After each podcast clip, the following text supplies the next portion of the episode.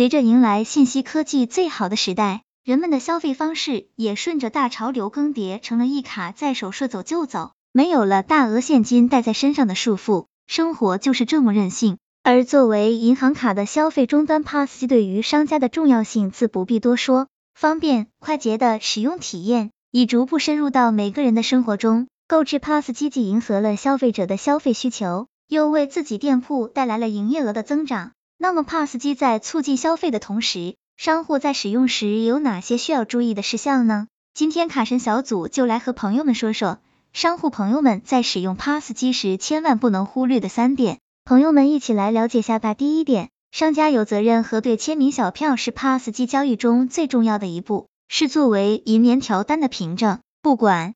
是不是本人持卡消费的，都需要在小票上签名，否则的话，遇到恶意盗单的情况，商家就有苦难言了。签购单没有持卡人签名或消费者签名，则商户是肯定要赔偿这笔钱的。因此，商户必须核对签购单上的签名，也是为了不给自己造成损失。第二点，商家有责任保存至少一百八十天的消费小票，根据规定，发起调单的时间。最长可以追溯到一百八十天前。如果某位持卡人发起调单，银联要求出示小票时，商家无法出示，那这笔交易就会被认为是不真实交易，钱款一定会被银行要回去的。这点很多商家都表示不理解、不配合。消费者凭什么调单？认为是使用的 POS 机有问题？这是银联为了保护消费者的权益做出的规定。根据规定，持卡人可以发起调单申请。第三点。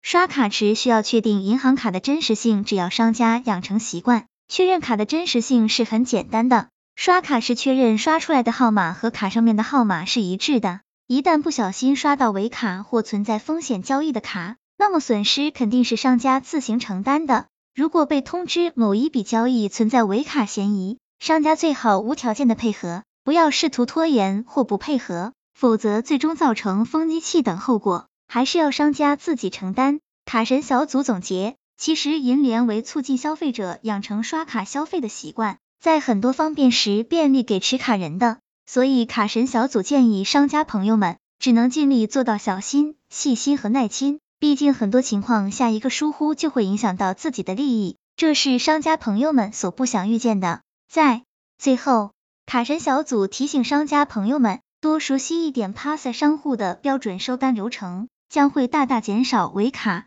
盗刷所带来的风险。卡神小组也提倡朋友们多关注一点自己当地警方和银行发布的风险提示，这样才是远离诈骗套路的最好办法。希望这个资料对朋友们有所帮助。